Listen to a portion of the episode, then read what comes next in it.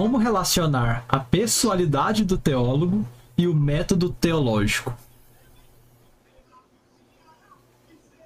Certo. Ok.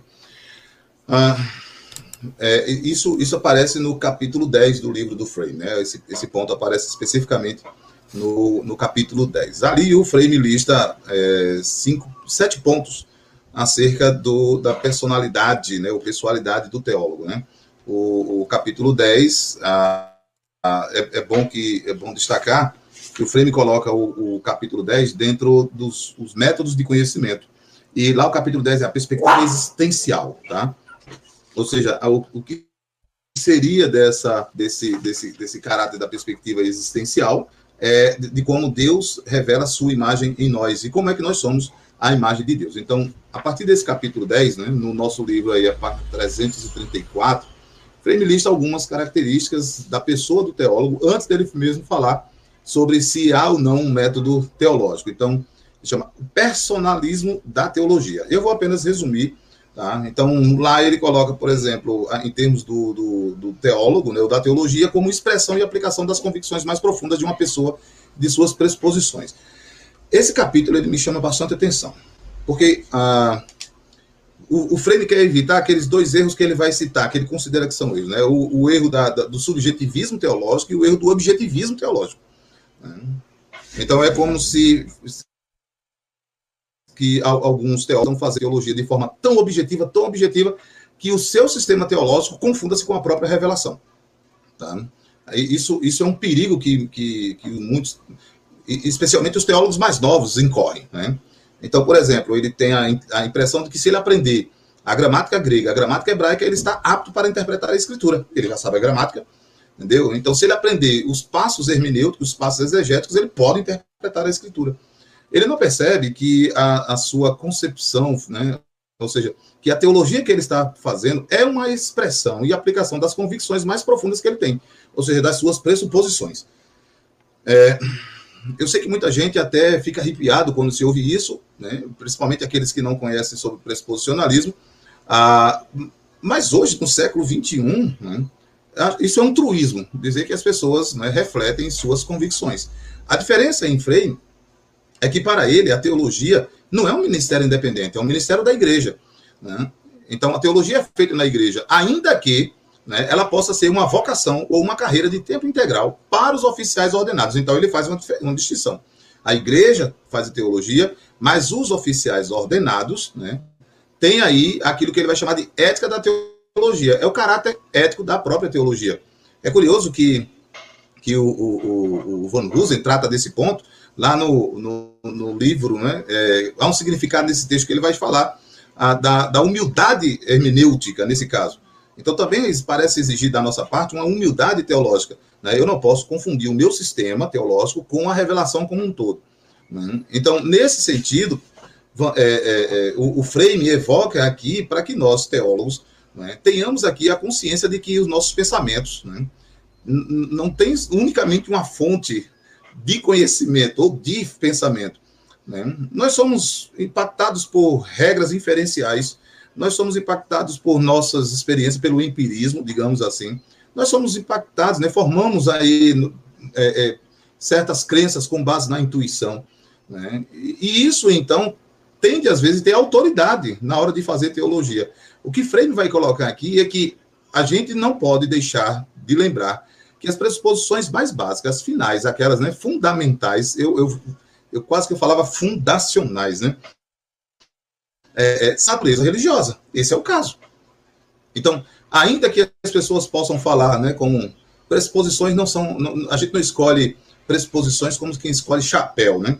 Ainda que nós possamos saber disso, né, a, a convicção é qual, qual, quais são as crenças mais básicas que estão ali né, operando, especialmente naquilo que ele vai dizer nesse capítulo, no coração do teólogo. Essas crenças são de natureza religiosa. E nós não podemos esquecer, em hipótese nenhuma, que ao fazer teologia, nós estamos num processo de círculo. Né? Às vezes nós queremos meramente validar as nossas pressuposições, das quais às vezes não estamos conscientes dela. O que é que Frame traz aqui para a gente? O nosso, é, é, é, o nosso compromisso com a palavra. Porque a palavra é quem vai purificar as nossas pressuposições.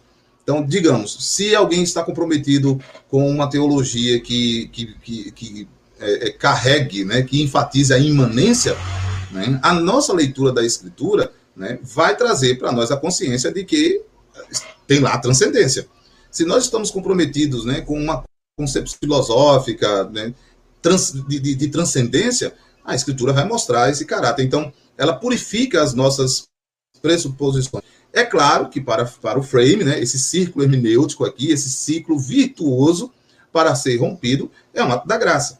Então, o conhecimento que nós obtemos da teologia é intensamente pessoal em seu caráter, tá? Porque nós estamos adquirindo o conhecimento de uma pessoa, do próprio Deus. Tá? Lembrando aquela distinção que ele faz sobre o tipo de conhecimento, né? Nós conhecemos quem, não conhecemos apenas os fatos. Tá? Aqui a expressão, né? O Deus que se que fala, tá? E quando ele fala, ele se dirige a nós. Então, é mais do que mero fato. Tá? Eu conheço a, eu conheço quem Deus é, como a Escritura diz, Deus é verdadeiro, Deus é justo, Deus é santo, Ele é criador, são os fatos, mas também diz, Deus ama, né? Deus justifica, né? Deus consola, Deus socorre. Então, atos, né, que nós poderíamos chamar assim, é, são atos que nós conhecemos daquilo que Deus fez também. É o caráter pessoal né, desse conhecimento divino. A natureza da teologia e da apologética para frame aqui, para o caráter do teólogo, e aí né, só esses dois pontos, é, mostra o seguinte: teologia e apologética, no caso, são, pessoa, são, é, é, são pessoas, né, ou persuasões. Porque o objetivo é persuadir, edificar, ajudar a verdade de coração, com amor e alegria. Nesse sentido, para ele, o conhecimento de Deus tem a ver com o coração. Não dá para, então, pensar que o teólogo, a personalidade do teólogo é, é mente tal como o, o, alguém poderia pensar num cientista, né? Põe o jaleco, então todas as suas crenças foram embora, todas as suas é, aquisições de as fontes de aquisições de conhecimento agora estão livres. Não, agora não. Botou o jaleco, aí tá ok. Lembra um, uh, um episódio de uma série, né? O nome da série é The Good Doctor, né? Ah, é, uma série é, é, bastante interessante. Você tem um médico que tem autismo, né? E ele tem dificuldade de entender subjetividade e ele é mentoreado, né? Por um médico mais experiente. E ele queria entender como é que ele poderia falar com, com a possível namorada. Aí diz assim, olha, quando você está de jaleco, você é um médico. Quando você tira, não é mais médico. E aí há uma cena em que a, a, a namorada do médico mais velho entra né, na sala, trabalha com ele, e aí ele fica, tá de jaleco. Ele, eu, peraí, aí tira o jaleco. Né? Quer dizer, parece para uns teólogos, funciona assim. Ele tira a roupa, né, o jaleco, não está mais fazendo teologia, ele pode ter qualquer outro tipo de crença. Vai fazer, eles parece que esquecem as crenças. Para finalizar, né, a, o que Frame coloca é essa ideia, o que está por trás disso é a ideia de que o método teológico é puramente científico ou subjetivista, né, puramente objetivista. Então, isso de método teológico, como o Frame coloca, no sentido de uma série de passos definidos, tão objetivos que, eu, que as minhas crenças não estarão operando, diz ele, né, é claro que é coisa que não existe, porque o método se relaciona com o que se pensa da teologia. A minha teologia e o meu método estão andando juntos, né? Então eu não posso pensar que eu vou fazer teologia de maneira livre de, ah, não, eu vou aprender o método teológico. Eu sou defensor de métodos teológicos. Né? Tem na minha biblioteca está ali o livro do, do Bernardo Lonergan, né? Métodos em teologia. É um método. O do, do, do Van Til, né? Uma introdução à teologia sistemática, é método. Então, eu já tenho, tem postagens minhas aí sobre defesa do método. Né? Mas eu estou certo, ciente, né? certo que é ciente, de que teologia e método, né? ou seja, a minha teologia é reflexo daquilo que eu penso do método. E o meu método é o que eu penso também da teologia. Esse ciclo. Né? Então, a pergunta que, que o, o, João faz né, sobre como relacionar aqui é a, a, orientação do frame, desde com que a palavra né, purifique as suas pressuposições e esteja certo de que o método teológico ele vai ter que fugir tanto daquilo que ele vai chamar do método de Schleiermacher, né, método subjetivista, quanto do método de, de Roger. Tá? A abordagem, nesse caso, é de fato aquele que ele vai propor, chamado de perspectivalismo. Tá? Bom, eu acho que isso aí. Muito bom. Eu, durante uma conversa esse mês com os estudantes, eu me lembrei de uns casos que exemplificavam isso, assim, né? Em termos práticos, porque um dos estudantes perguntou assim, Pedro, como que essa subjetividade, essa dependência da perspectiva existencial pode ser vista no texto? Aí eu me lembrei uhum. De uma biografia que eu li há algum tempo, mas ela é mais recente, do Dietrich Bonhoeffer, que é, foi escrita pelo Charles Marsh. Porque o Bonhoeffer ele, é uma figura assim que foi sempre cooptada pelos movimentos, né? Tem um Bonhoeffer liberal, tem um Bonhoeffer evangelical, tem um Bonhoeffer militante. E o Charles Marsh propõe uma, uma biografia é, é, tirando um pouco da glória dele. Até o subtítulo da biografia é esse, é muito interessante, que ele mostra uns e levanta uns tópicos assim da vida do Bonhoeffer que ninguém levanta. Por exemplo, um fato interessantíssimo que eu, eu sempre li muitas biografias do Bonhoeffer, mas nunca liguei uma coisa com a outra. Por exemplo, o Bonhoeffer não gostava de ir à igreja. Ele não, ele não uhum. tinha o hábito de ir à igreja, de congregar. Ele não era um cara assim, é, é, igrejeiro, igual um, um evangélico normal. Uhum. Só que ele só escrevia sobre igreja. A tese uhum. doutorado dele foi sobre igreja, os livros dele eram sobre vida em comunhão, discipulado e tal. E o Charles Marsh começa a questionar se isso não era uma, uma, uma até uma compulsão dele para meio que justificar uma vida inteira que ele não teve de igreja. Ele era de uma uhum. família grande demais, oito filhos, em que tudo acontecia ali na, na, casa deles. O pai dele tomava conta disso, a mãe dele tomava conta da devoção. Eles iam pouquíssimas vezes à igreja, naquele, num luteranismo meio aproximado do catolicismo que a gente tem aqui, que vai em ocasiões especiais uhum. na igreja e olha lá.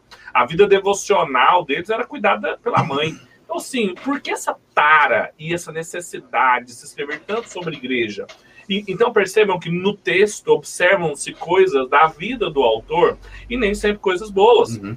A gente lembra, por Isso. exemplo, do Calbart e o caso assim, escandaloso, né? Que não é nem de um adultério, mas uhum. de anos que ele teve de um duplo casamento com uma, uma assistente dele como você lê as páginas de um teólogo que estava é, fazendo isso, que, que de manhã encontrava com uma esposa, à tarde com outra, e à noite escrevia a dogmática da igreja? Isso mexe com o texto, não tem como separar o autor da obra. Como Exato. também, do outro lado, se a gente lembra, por exemplo, de um caso emblemático para a gente, é, do, da crítica que o Calbart fez ao Schaeffer, da metodologia dele apologética de criminologia, uhum. que levou o Schaeffer assim, a parar, a pensar e surgiu o Labri, né? Como ele narra ali é, no Verdadeira Espiritualidade, a gente sabe que a crise veio, um dos motivos foi por causa da carta que ele enviou, a tentativa do encontro dele com o Calbart, e o Calbart não quis. Então, assim, essas coisas da existência do teólogo estão intrinsecamente ligadas. Essa ideia muito moderna de separar o autor da obra como se, como se fosse possível, é, não, não é de fato e não é nem desejável. Nós estávamos falando mais cedo sobre como é agradável ler o Frame, a linguagem dele, como ele se comporta uhum. diante das questões teóricas, acadêmicas, mas sem academicismos. Isso reflete a segurança, a satisfação o descanso que ele tem de maneira pessoal em Deus, na palavra de Deus, e os aspectos uhum. pessoais dele, é claro.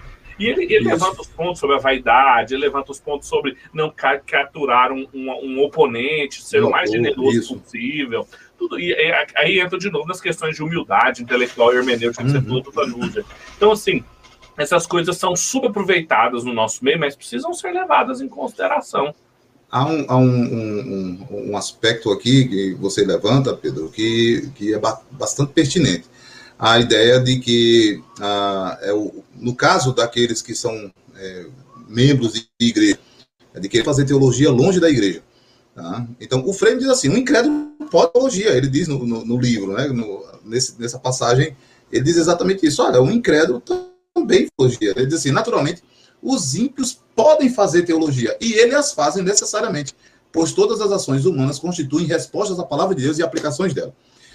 O Moisés Silva, salvo engano, conta uma história de que ele estava no seminário e ouviu uma grande exposição sobre Romanos. Não sei se você conhece essa história é no artigo sobre o papel do Espírito Santo na interpretação. Tem três, três posições sobre isso. Né? A posição do, do Bruce Waltke, de que o Espírito Santo está envolvido na, na, na, na interpretação. Não dá para interpretar corretamente sem o Espírito. O, o, Moisés Silva diz: não, a interpretação é meramente um processo técnico. Quem vai fazer a convicção disso é o Espírito Santo. E o Daniel Wallace, que é uma posição mais recente, né? recente que eu quero dizer nos últimos 15, 20 anos, de que o Espírito Santo está envolvido somente naqueles aspectos que são primários da fé cristã. Os secundários ele não se envolve, né? Então, questões sobre forma de batismo, é, é catológica, ele não está nem aí. E o, Frei, e o, o Moisés Silva conta essa história, diz que ouviu uma exposição de um professor incrédulo sobre Romanos que não tinha visto ainda, e ela era exegeticamente correta. E aí o. Moisés Silva disse que, pergunta, não sei se era ele ou alguém, eu não me recordo bem a história, ele pergunta, e aí, você crê nisso? E o professor responde, quem falou em crer? Hum, quem falou em crer? Quer dizer, você pode encontrar, sim, esses aspectos né, da vida existencial do teólogo né, refletido no seu texto. Mas o teólogo, né, mesmo incrédulo, ele pode ter um compromisso até certo ponto, dizer assim, não, eu quero fazer um trabalho correto. E ele expressa isso. O problema é, digamos assim, é o, o reflexo no todo. Então, sim, né, nós não podemos pensar. E aqui uma advertência, eu, eu me permito fazer isso. Nós estamos ficando numa época exatamente assim, as pessoas não estão ligadas às suas igrejas, né? É, é, teólogos de internet que não estão ligados à igreja local, não têm pastores, não são pastoreados, já são pastores de si mesmos e estão fazendo teologia. E a gente olha e diz assim: caramba, como é que pode um negócio desse? Né? Até um relógio quebrado acerta a hora duas vezes. Mas não serve para nada. Quem quer um relógio quebrado? Então, a vida do teólogo tem impacto né, sobre o seu fazer teológico. Né? É esse cuidado que nós temos aqui. Uma das coisas que, que, que assim, chama atenção, por exemplo, na nossa, na nossa tradição, é, é, primeiramente, né, é, na nossa tradição é que os professores de seminário são pastores. Tá? Eles estão ligados à igreja. Isso é fundamental. Eu penso que seja fundamental. Né? Ele é membro de uma igreja. Se ele não é um, um, pastor na igreja, ele é, tem que ser membro de uma igreja. Lá, pastoreado, um conselho. E, historicamente, é, é, é, esse, esse aspecto está do nosso lado. Basta olhar os chamados pais da igreja. Né? As obras desses pais foram escritas para a igreja. Né? Você lê as obras de Santo Agostinho, da Trindade, da vida cristã, né? é, da vida feliz, Soli. Essas obras estão acontecendo dentro da igreja. Né? Eles escrevem como pastores. Né? Eles, os, os, teólogos, essa ideia de separar o teólogo do pastor né? é uma ideia completamente modernista né? ou contemporânea. Nós não separamos. Né? O fazer teologia é, é, seria o seguinte: é, é alguém a, a, a, se envolver né, num relacionamento conjugal, mas não ter o contato com, com o cônjuge. Né? E aí ele vai se expressar como? Então, esse contato com Deus mostra a minha maneira como eu vou escrever, como eu vou abordar as questões. Então, sim, a vida do teólogo precisa ser examinada constantemente pela escritura, em vida de oração, naquelas chamadas disciplinas espirituais, para que assim ele possa, né, usando a expressão do Salmo 19, né, o Senhor me sonda e até mesmo daquelas faltas que me são ocultas. Né? Que coisa, né?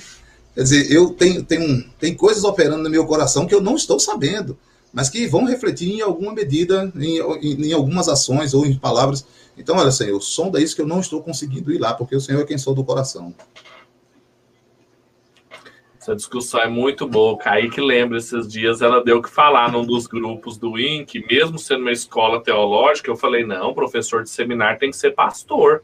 É porque aqui a uhum. gente não está formando pastores, mas um instituto que tem por objetivo final formar pastores tem que ter seus uhum. professores pastores. Ah, mas as disciplinas assim, língua portuguesa, inglês, tal, eu falei assim, é outra coisa. Tanto que existem os aspectos não curriculares que o que uhum. melhor pode ensinar para um outro é um pastor sobre a família do pastor, a vida de estudos do pastor, o cuidado consigo mesmo do pastor. É só alguém que fez, e foi bem sucedido nisso, que fez isso e sabe das lutas disso, que pode falar. Não é um aspecto Exatamente. teórico, é vida, é, é, sabedoria vivida.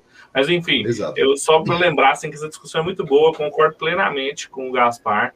E a gente, a gente joga isso fora muito rápido, né? E são pressuposições uhum. muito modernas de Exato. secularização do seminário, da universidade, do ensino teológico, da teologia e assim por diante.